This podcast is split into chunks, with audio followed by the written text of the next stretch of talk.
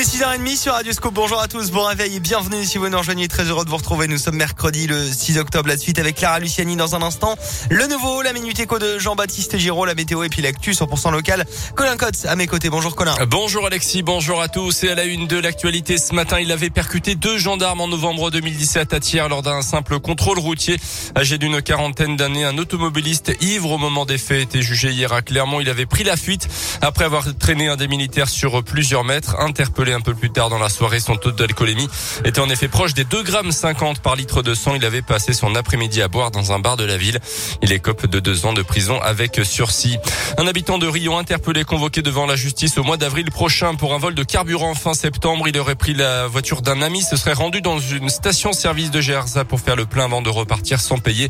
Il a également été entendu pour deux autres vols de carburant à Châtel-Guyon et Clermont selon la montagne et pour la dégradation de la porte de l'office public de l'habitat à Rion. Des faits commis depuis la mi-juillet date de sa sortie de prison. Placé en garde à vue, l'homme aurait reconnu les faits.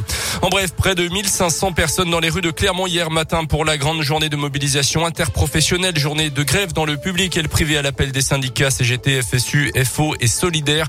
Plusieurs centaines de personnes ont également manifesté à Cournon, Pont du Château, Montluçon, Moulins ou encore à Vichy. Dans l'actualité en France, les députés ont dit non hier soir aux thérapies de conversion. L'Assemblée nationale a adopté à l'unanimité une proposition de loi réaffirmant l'interdiction de ces pseudo-thérapies qui visent à imposer l'hétérosexualité aux personnes LGBT.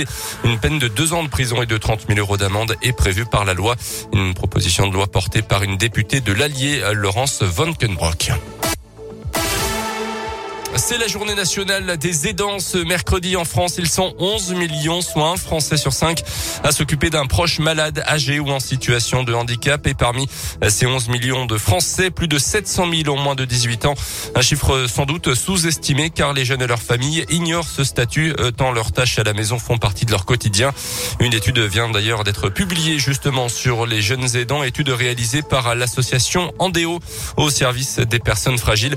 Cyril Desjeux en est le C'est des situations qui passent souvent sous les radars puisque on ne pense pas toujours que ces jeunes puissent être aidants, à la fois pour des raisons euh, directes auprès de la personne qui peut avoir besoin qu'on réalise des gestes à sa place, mais aussi pour des raisons indirectes qui peut être de venir en aide à l'aidant dit principal, qui peut être euh, le parent, par exemple en aidant à s'occuper euh, des frères et sœurs ou en faisant un peu plus de tâches domestiques euh, dans la maison, mais aussi des jeunes aidants qui viennent en aide directement à leurs parents qui peuvent avoir également un handicap moteur ou un handicap psychique ou un handicap sensoriel par exemple et qui ont aussi besoin d'avoir de l'aide de ces jeunes aidants. Les associations comme Andéo préconisent une formation de toute personne qui intervient auprès des malades pour repérer ces jeunes et mieux leur venir en aide ou bien des actions de sensibilisation dans les établissements scolaires auprès des élèves. Plus d'informations sur notre site internet radioscoop.com et l'application Radioscoop. En basket, large victoire de la GVCM hier soir à Boulazac, cinquième journée de Leaders Cup de Pro B 81-58 score final. Les Auvergnats ont encore l'espoir de se qualifier pour les quarts de finale. Il ne manque qu'une victoire contre Saint-Chamond vendredi à Pierre-Coulon. En foot, première demi-finale de la Ligue des Nations. Ce soir, l'Italie joue contre l'Espagne. L'autre demi-finale, ça sera demain entre la Belgique et la France. Et puis tout juste médaillé d'or au JO de Tokyo. Cet été, les handballeuses françaises se retrouvent en match officiel pour la première fois aujourd'hui. Début des qualifs pour l'Euro 2022 contre la République tchèque avant un déplacement en Ukraine ce week-end.